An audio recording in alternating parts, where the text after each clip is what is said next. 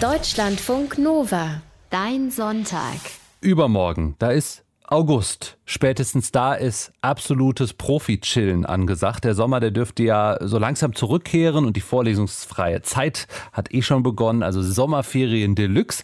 Im Netzbasteln unserer Selbermachstrecke in Deutschlandfunk Nova, da helfen wir euch heute richtig gut abzuhängen. Egal ob auf dem Balkon, im Stadtpark, im Wald äh, oder vielleicht sogar in der Karibik. Mit einer einfachen und extrem kostengünstigen Hängematte die wir selbst basteln. Hallo Moritz Metz in der Netzbastelwerkstatt in Berlin. Liegst du schon drin eigentlich in der äh, Hängematte?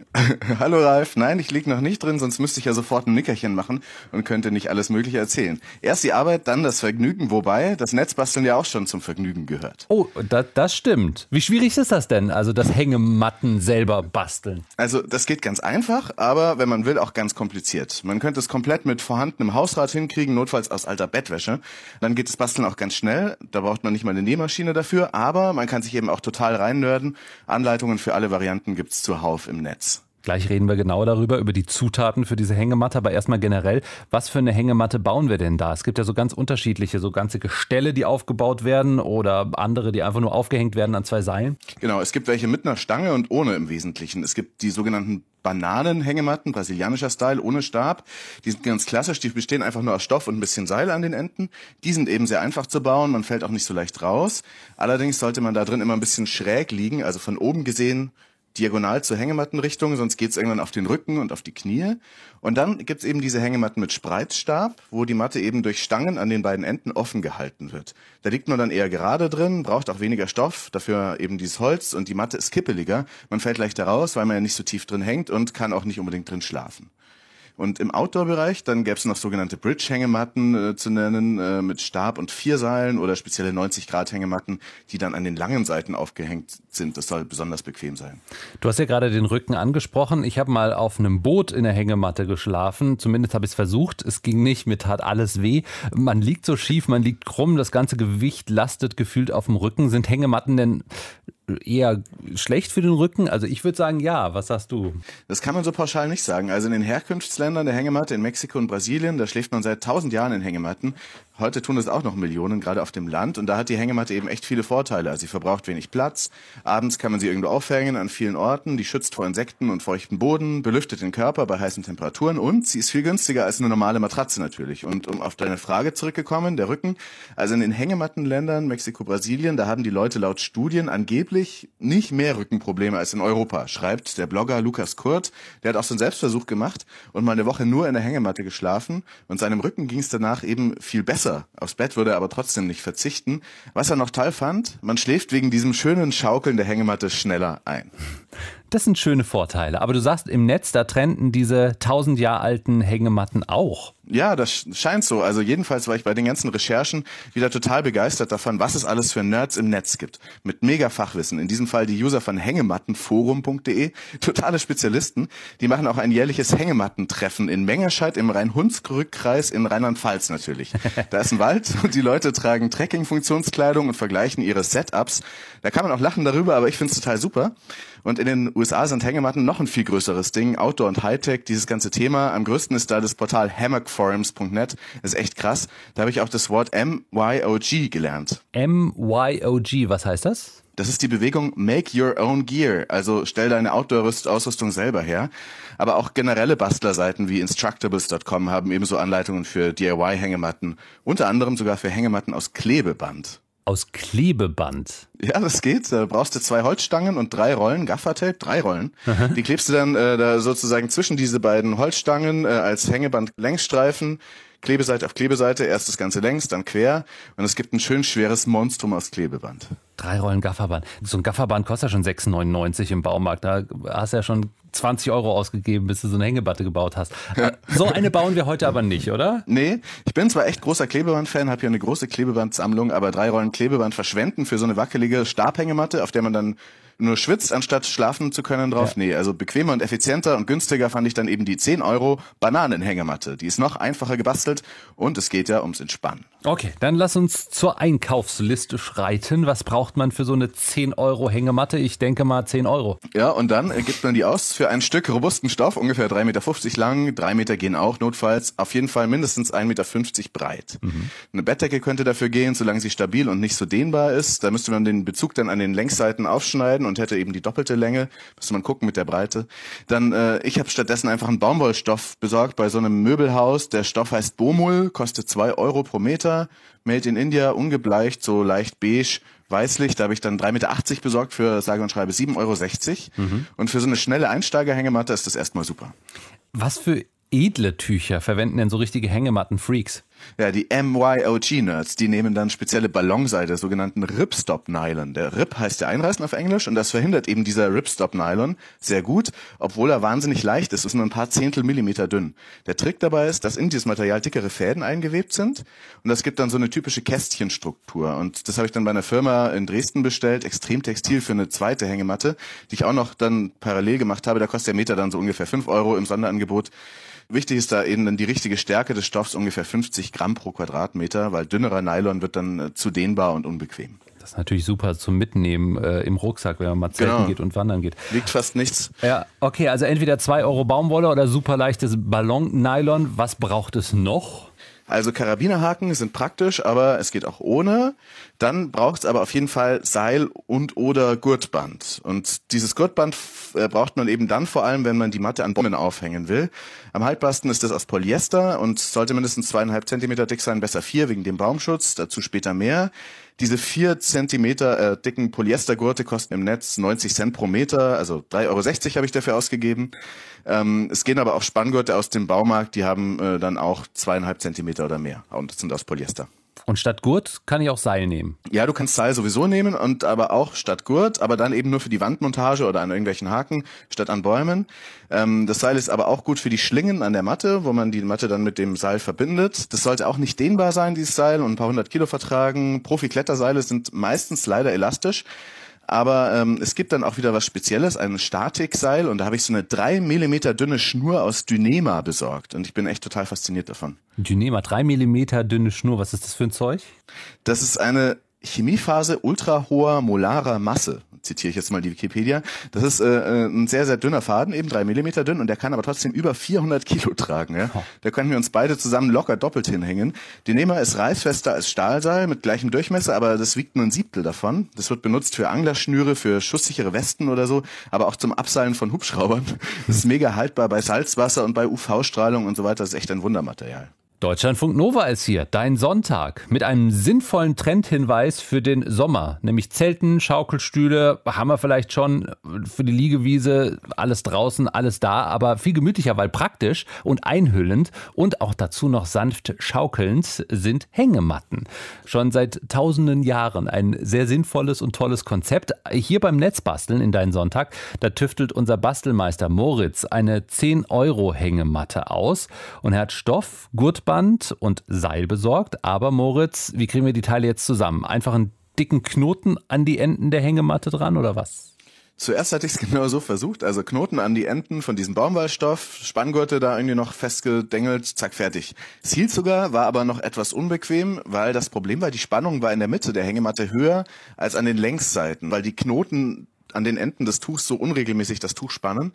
Deshalb braucht es dann einen besseren Weg, um die beiden Häng Enden der Hängematte eben mit den Aufhängeseilen und dann den Gurten am Baum zu verbinden. Und im Netz gab es natürlich sehr viele Wege. Natürlich, wundert mich nicht. Lass uns mal einen ausprobieren. Also ich habe jetzt hier diesen Hightech-Stoff vor mir und könnte an den Enden da so Kanäle einnähen, aber diese Channeled End Methode ist jetzt zu aufwendig und auch nicht robuster als die sogenannte Whipped End Methode. Whipped heißt gepeitscht. Das habe ich vom äh, YouTube-Video DIY Easiest No Sue Hammock Ever. Das Video ist schon neun Jahre alt, hat 250.000 Aufrufe. Und da wird gleich das Ende der Hängematte doppelt gelegt, wie ein Dutt im Frisurensektor. Da äh, kann man eine Schlaufe rummachen dann am Ende oder ein Seil rumwickeln und dann hält das super. Okay. Ich würde sagen, wir whippen das jetzt. Jackpot, da kommen jetzt nämlich, sehr interessant, zwei spezielle Knoten ins Spiel. Also erstmal der doppelte Spierenstich, aka doppelter Fischerknoten und dann kommt der Schotsteg-Knoten, auch Weberkreuzknoten oder Sheetband genannt. Ja, den zweiten kenne ich äh, vom Segelschein, den ersten, der ist mir völlig unbekannt. Sind die denn schwierig? Nee, also ich kannte mich vorher nicht aus mit Knoten, so wie du vielleicht, aber ein Freund hat mir dann gezeigt, wie es geht und dann halfen auch Bilderanleitungen eben. Aber wie jetzt diese Knoten genau gehen, das ist mir jetzt im Radio doch scheint mir ein bisschen unmöglich zu ja, Pass auf, du musst den Nippel durch die Lasche ziehen. Genau, und dann einmal eine Schleife und dann äh, hier links drüber und dann, weißt du, hier da jetzt so rechts, aber so, dass es dann da links vorbei zusammenziehen, ne? Ja, genau. Was machen wir denn jetzt mit diesem doppelten Fischerknoten? Also der ist im Prinzip gut, um zwei Seilenden fest miteinander zu verbinden und er sieht auch gut aus. Mit dem reparieren Fischer ihre Netze, wobei kein Knoten so stark ist, wie das Seil dann äh, vorher selbst war. Wegen dem Knoten hat dann so ein Seil nur noch ungefähr ein Drittel der Rissfestigkeit. Besser wäre eigentlich Spleißen des Seils gewesen. Spleißen, was ist das jetzt schon wieder? Spleißen und Takeln, das ist so ein altes Handwerk, also wirklich mit den Händen, das können auch keine Maschinen. Das ist, wenn man das Ende von der Schnur in ein anderes Ende von der Schnur verflechtet.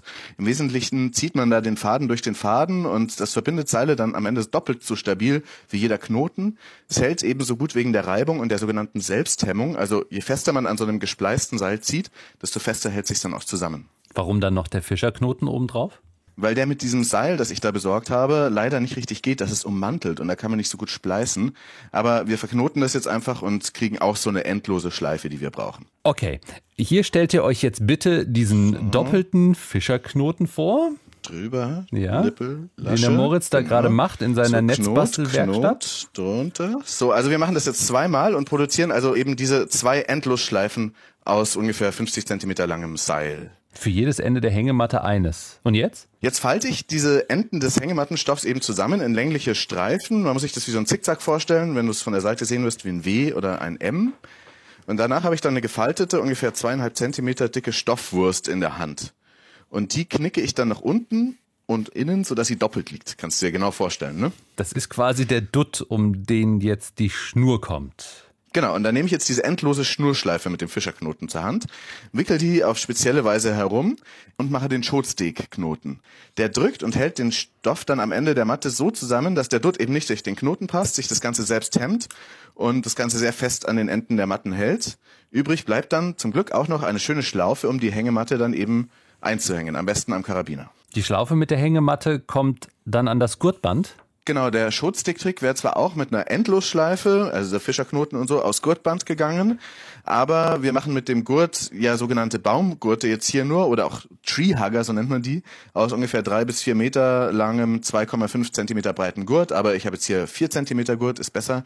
Und den schneidet man in zwei, also hat man zwei solche Gurte, in die näht oder knotet man jeweils einmal am Ende so eine Schlaufe. Nähen ist besser, Knoten hält aber auch. Und dann führt man das andere Ende des Gurtes um den Baum und dann durch das Gurtende durch mit der Schlaufe und dann hat man wie so ein Lasso um den Baum herum. Das ist, kann man sich einfach vorstellen. Mhm. Dieses Lasso ist auch wieder selbsthemmend. Das zieht sich also bei Last, wenn man in der Hängematte liegt, zusammen und dann rutscht es am Stamm nicht runter. Können wir gleich mal testen eine Hängematte bauen. Das ist unser Plan. Heute in Deutschlandfunk Nova Netz basteln. Die Hängematte, die wäre soweit für das erste Test liegen jetzt. Moritz hat schon Bäume auserkoren bei ihm vor der Tür, vor der Netzbastelbude. Deutschlandfunk Nova ist hier, dein Sonntag. Wir basteln. Etwas Stoff reicht, Gurt und Schnur, vielleicht Karabinerhaken. Das sind die Zutaten für unser Netzbastelprojekt heute. Eine super bequeme, selbstgemachte Hängematte. Äh, die haben wir gerade gebaut hier in Deutschlandfunk Nova. Das schien recht einfach. Und jetzt die Frage an Moritz Metz in Berlin, der mittlerweile rausgegangen ist aus seiner Netzbastelbude. Ähm, ist denn alles vorbereitet bei dir jetzt? Ja, die Matte hängt, aber ich liege noch nicht drin. Das testen wir dann gleich. Wo hast du sie denn jetzt hingehängt? Also auf dem Gelände der Netzbastelwerkstatt hier in Berlin-Kreuzberg, da haben sich zwei große, starke Bäume gefunden. Das ist wunderbar grün und ich würde sagen ein idealer Ort. Was sind denn die Kriterien zum Hängematten aufhängen? Also die Aufhängepunkte sollten ungefähr dreieinhalb bis viereinhalb Meter voneinander entfernt sein. Die Bäume hier sind dafür auch optimal, die haben drei Meter neunzig Abstand. Und um deren Stämme hast du jetzt diese Lasso-Baumgurte rumgelegt. Auf welcher Höhe etwa? Also da für die Höhe gibt es eine Faustregel. Die Höhe ist ungefähr die Hälfte des Abstandes. Wenn die Bäume vier Meter Abstand haben, dann sollten die Gurte ungefähr so auf zwei Metern Höhe hängen. Und die Matte sollte dann durchhängen, nicht zu sehr, nicht zu wenig, eben ungefähr wie eine Banane. Aber insgesamt sollte man dann seine Matte auch nicht höher aufhängen, als man herunterfallen möchte, falls da unten spitze Steine liegen oder mhm. so. Aber auch nicht so, dass er am Boden schleift dass man eben rein, einfach reinkommt.